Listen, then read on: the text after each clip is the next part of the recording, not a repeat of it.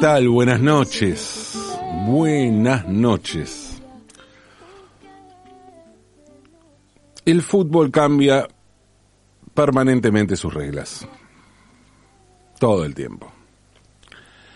A lo largo de los años vimos cómo se permitieron los cambios, cambios de jugadores, ¿no? No estaba, no estaba permitido al, al comienzo. Hasta los años 50 no estaba permitido. Luego se agregaron más cambios. Después se decidió que el arquero no puede tomar la pelota con la mano cuando se la pasa a un compañero. Después que el ganador de un partido se lleva tres puntos en lugar de dos. Entre muchas otras modificaciones de todo tipo. Los cambios tienen que ver con cuestiones del juego y con otro tipo de, de orden de las cosas en el fútbol. Como los números en la camiseta, ¿no? que comenzaron a usarse también recién en la década del 50. Pero entre todos los cambios que viene sufriendo el fútbol, el uso del VAR cambió definitivamente toda la lógica del juego tal como lo conocíamos. Como lo conocíamos antes de la tecnología aplicada al arbitraje. El VAR lo cambia todo por varios motivos. Por un lado, porque le quita protagonismo al árbitro. Así como el árbitro no toma más decisiones inmediatas, tampoco es inmediata la puteada hacia el árbitro. Es como un desconcierto, ¿no? Uh, a ver qué dice el VAR. Como un ente aparte del árbitro. Como algo que torna medio indiscutible, por más que después se discuta sobre decisiones en torno al VAR. En realidad lo que ocurre es que a partir del VAR nada es inmediato. Ya son muchísimos los gritos de gol que vimos frustrados por la revisión de una jugada en el VAR. Y esto es igual en la cancha de Boca, de Patronato, del Real Madrid, del Logroñés. Lo mismo. Si hoy miramos videos de la época en la que no existía el VAR, seguramente encontremos cosas que hoy nos van a parecer imposibles, ridículas. Y en ese sentido seguramente pensemos en el primer gol de Maradona a Inglaterra en México 86.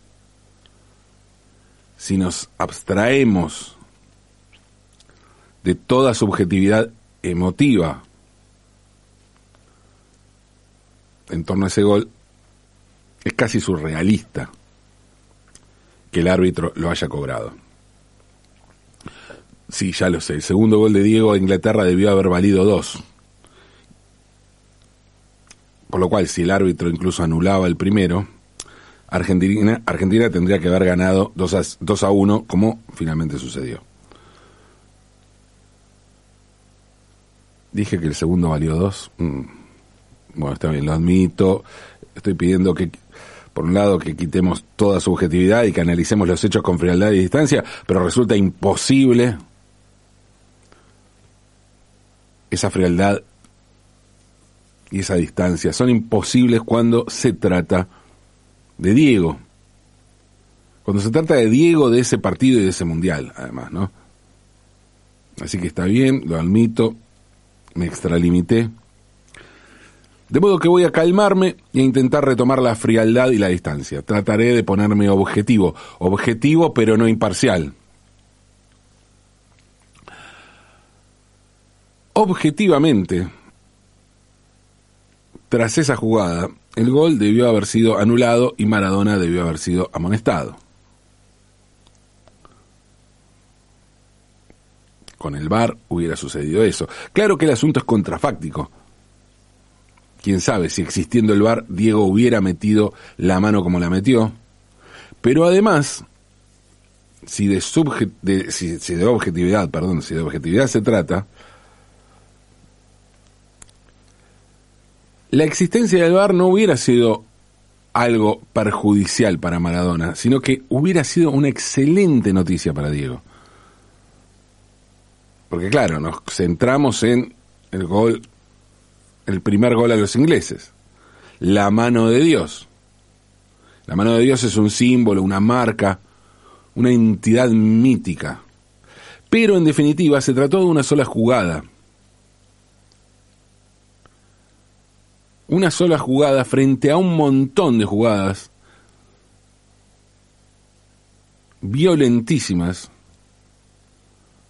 de las cuales Diego fue víctima, y hoy serían imposibles de pasar por alto. Y en ese sentido las estadísticas son contundentes. Maradona es el jugador que más faltas recibió en un solo mundial de fútbol. Recibió 53 faltas en México 86. Sí, 53 faltas en 7 partidos. O sea, 7,5 faltas por partido. Estamos hablando de un solo jugador. Y aparte estamos hablando de faltas violentas. En los dos primeros partidos contra Corea del Sur y contra Italia es increíble, increíble que no haya habido expulsiones, por lo que le pegaron a Diego. ¿Quién es el segundo jugador que más faltas recibió en un mundial en la historia? Otra vez Maradona. 50 faltas en Italia 90. También en 7 partidos. Ahí sería 7,1, ponele. 7,05 faltas por 7 faltas más o menos de promedio, en promedio por partido. Y en ese sentido hay que recordar que si bien nos ganó y en buena ley Camerún fue especialmente alevoso a pesar de que la expulsión de Camerún fue por una patada a canilla. Y el tercer jugador que más falta recibió, otra vez Maradona, sí. 36 faltas en España 82. Esta vez fueron 5 partidos, así que el promedio es similar, 7,1 faltas por partido. Y si bien Maradona se va expulsado contra Brasil en ese mundial, daba la sensación de que estaba podrido de lo que le estaban pegando. No especialmente contra Brasil, aunque le dieron contra Brasil. Pero el partido contra, El Salvador por la primera ronda fue una masacre. Y lo peor fue contra Italia, donde Gentile lo aniquiló a Diego.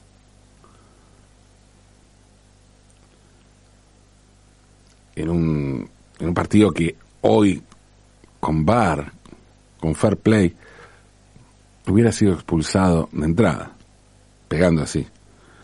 Porque en esa época, claro, no existía ni el bar ni el fair play. Imagino que en otras épocas en las que no existía tampoco la televisión, todo debía haber sido peor, ¿no?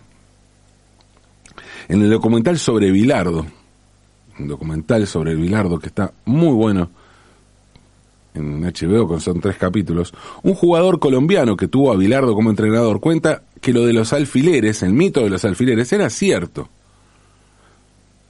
Y que cuando era técnico en Colombia, Bilardo los hacía jugar con alfileres para ir a pinchar a sus rivales y facilitar las cosas cuando había un centro al área de pelota parada. Esas cosas hoy suenan a ciencia ficción, sin embargo sucedían. En ese sentido el bar vino a calmar las cosas y a parar con la violencia. Una violencia que existió y que Maradona padeció como nadie. Porque las estadísticas de las que les hablé son de los mundiales, pero Maradona sufrió todo tipo de patadas a lo largo de su carrera. Si se hiciera un ranking con los jugadores más violentos de la historia, seguramente entraría en el podio, por no decir que ganaría, el vasco Andoni Goicoechea. No es el Goico, eh, no es el arquero. Andoni Goicoechea, un, un volante de marca. Vasco que llegó a jugar en la, en la selección española. Andoni Goicoechea, con K y TX, no CH, ¿no? Con vasco. Y digo, si se hiciera un ranking, Pero en realidad ese ranking se hizo, se hizo varias veces, pero se hizo uno bastante famoso, como el, el ranking de ese tipo de, de disciplina,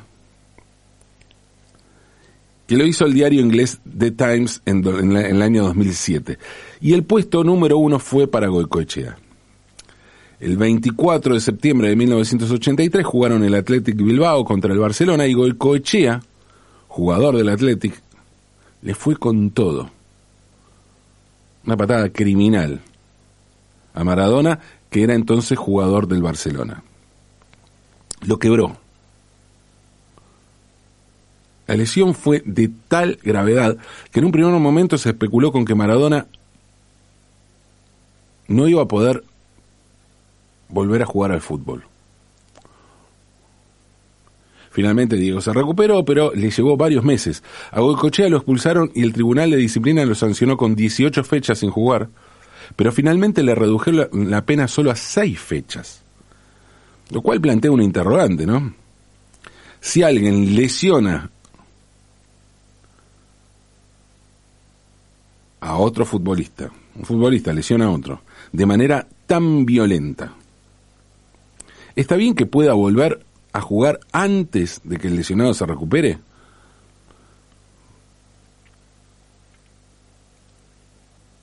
Porque si es así, como que la saca barata, ¿no? Más cuando con este tipo, no, no un choque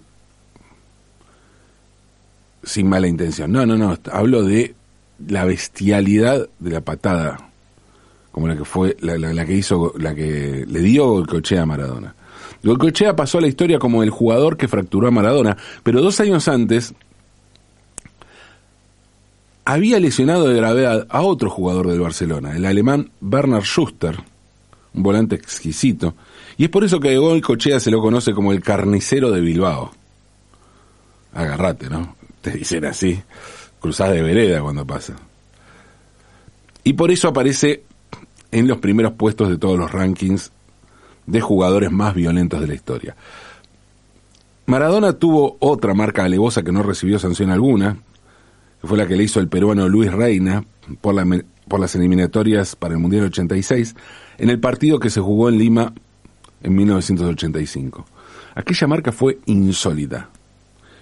El peruano se le pegó a Diego como una estampilla, estaba todo el tiempo a su lado, y le pegó con una continuidad y una violencia que hoy no hubiera durado ni 10 minutos en la cancha, por más que se jugara en Lima, por más que Diego tenía todo el público en contra.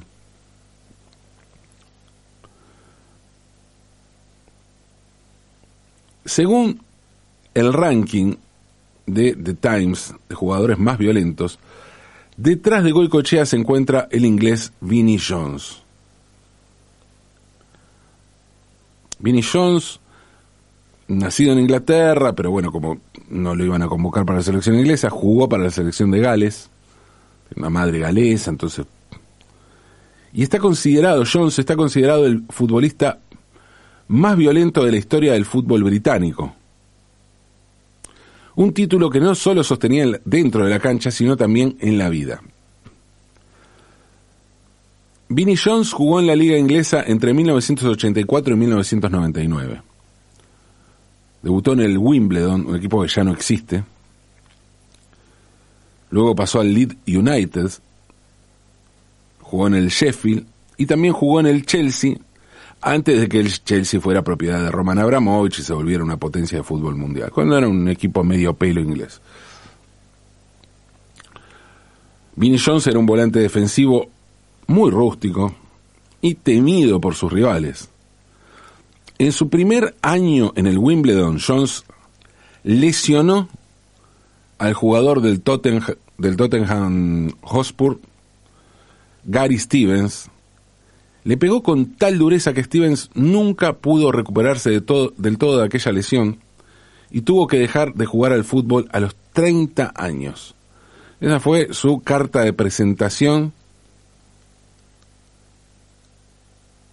en la elite del fútbol inglés. Una bestialidad. Si Vinnie Jones no es tan conocido como Goicochea es porque Stevens no es Maradona, claro. Pero el tipo era violento, bueno, eso no, de eso no cabe ninguna duda. Por la violencia desmedida con la que jugaba Vinnie Jones recibió un montón de críticas por parte de árbitros, rivales y hasta de la Asociación de Fútbol de Inglaterra. Si bien su carta de presentación fue esta lesión a Gary Stevens, su salto a la fama fue en 1988 cuando le tocó marcar a una leyenda del fútbol inglés, Paul Gascoigne, entonces era, que entonces era una estrella emergente del, del Newcastle y una joven promesa del fútbol inglés. ¿no?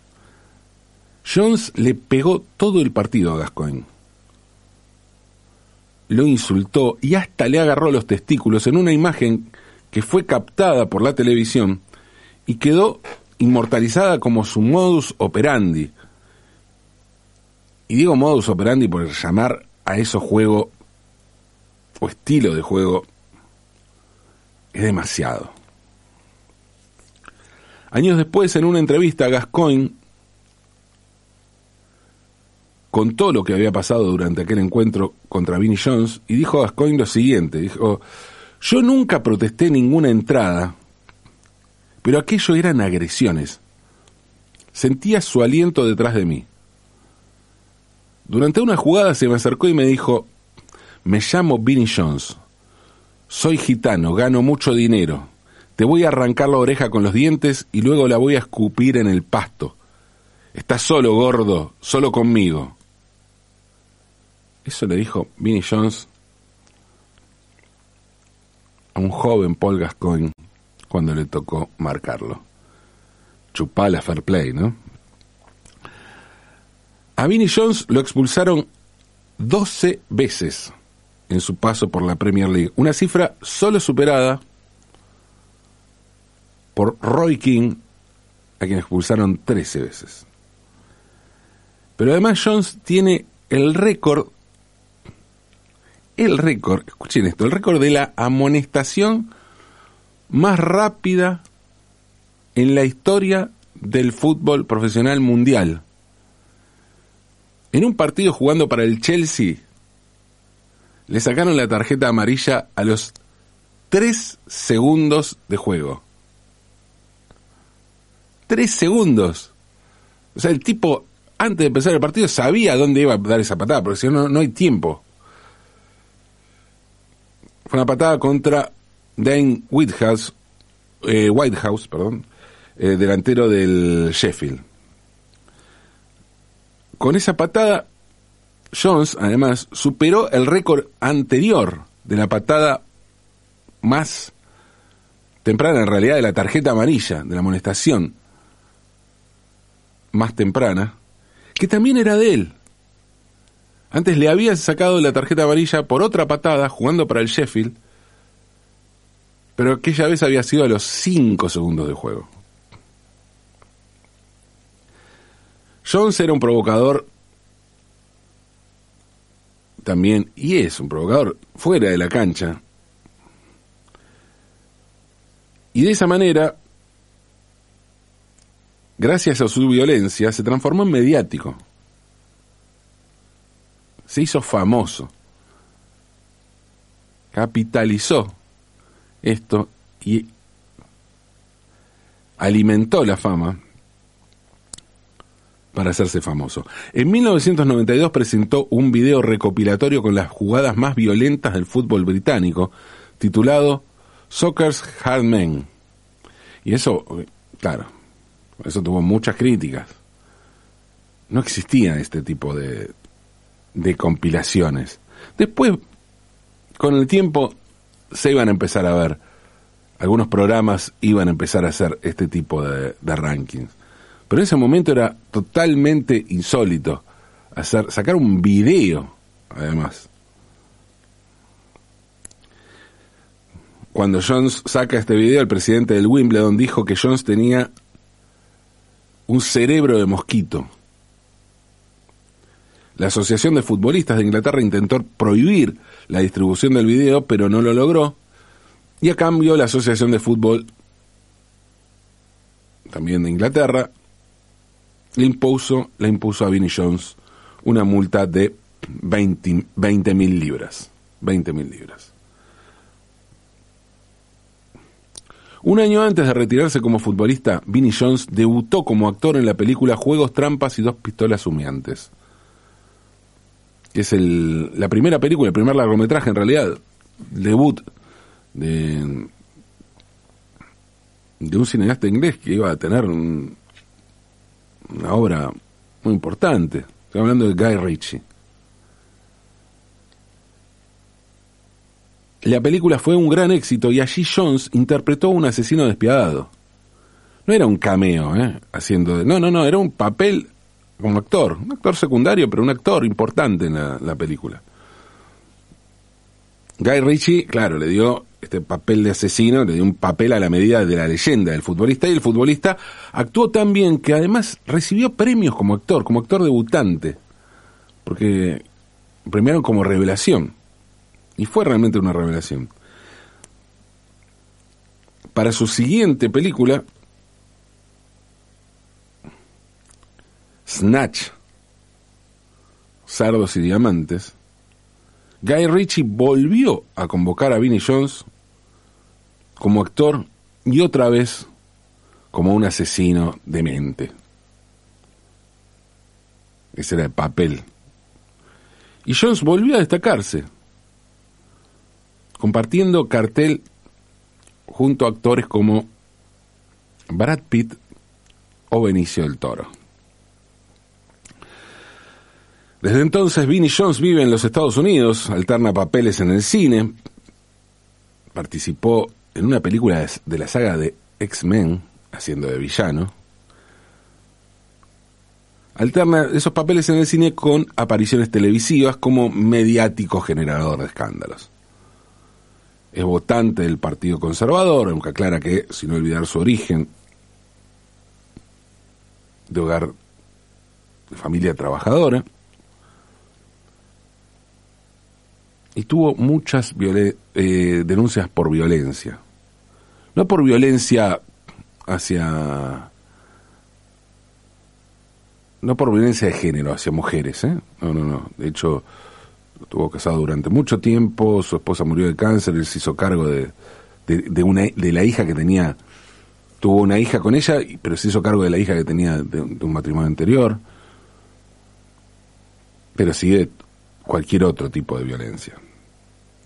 Fue denunciado por violencia por vecinos, por incitar a varias peleas en bares, en lugares públicos. En 1998 fue condenado a 100 horas de servicios a la comunidad por agredir y lesionar a un vecino y en 2003 fue condenado por insultar y amenazar a la tripulación de un vuelo, lo que provocó que la firma Bacardi anulara el contrato que vinculaba al exfutbolista y actor con su imagen publicitaria. La imagen de, Bacardi y Bacardi dijo, no, para. Sí, vamos a pudrir así, mejor no. Esta es la historia de Vinnie Jones, considerado uno de los jugadores más violentos de la historia. Y de esto también está hecho el fútbol, ¿no? Ahora que empieza el Mundial. Pero además de esto también está hecha la fama. He sabido que la fama puede venir de los lugares más insólitos. Y ser considerado el jugador más violento de todos los tiempos también puede transformarte en una celebridad. Una celebridad o una influencer, llamémoslo como mejor les parezca, de acuerdo justamente a los cambios de épocas, para algo que más o menos es lo mismo, ¿no? Porque por otra parte el fútbol da para todo. Falta poco para que empiece el Mundial, insisto, ya entramos en la cuenta regresiva, con nervios, con pasión y con alegría, pero también con hartazgo, con toque, gambeta y lujos, pero también con patadas. Patadas bestiales, patadas horribles, patadas que afortunadamente, afortunadamente, cada vez existen menos. Pero así están las cosas. asumámoslo, aunque es de noche.